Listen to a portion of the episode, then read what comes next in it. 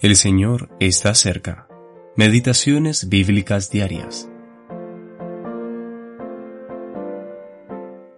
Los hombres de la ciudad dijeron a Joás, Saca a tu hijo para que muera, porque ha derribado el altar de Baal y ha cortado la imagen de acera que está junto a él.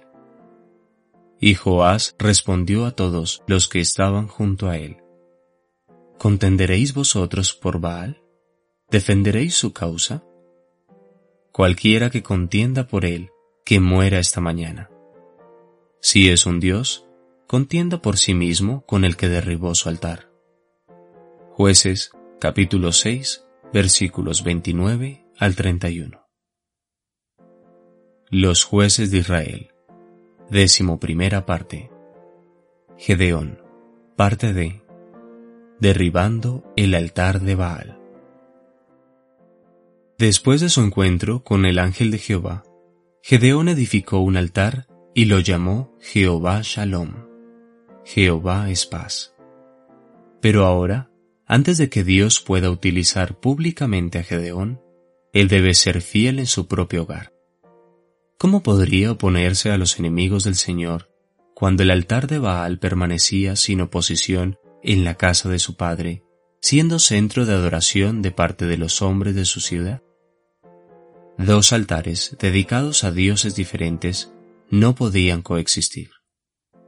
Obedientemente, Gedeón siguió las instrucciones del Señor. Utilizó un toro de su padre para derribar el altar a Baal que estaba en la casa de su padre cortó la imagen de madera que estaba junto a él y edificó un altar al Señor en la cumbre del peñasco, utilizando la madera de la imagen de acera para hacer el fuego del altar, y ofreció el toro como sacrificio al Señor. Sin embargo, él tuvo miedo de hacerlo de día, así que lo hizo de noche. Gedeón se caracterizaba por la debilidad y el temor, pero gracias a Dios obedeció con la ayuda de diez de sus siervos. Dios valora nuestra obediencia y soporta nuestra debilidad y nuestros temores. Él aprecia la honestidad. La verdad salió a la luz. Nadie puede servir a dos señores. Si permanecemos firmes con el Señor, entonces estaremos contra el mundo de forma reconocida.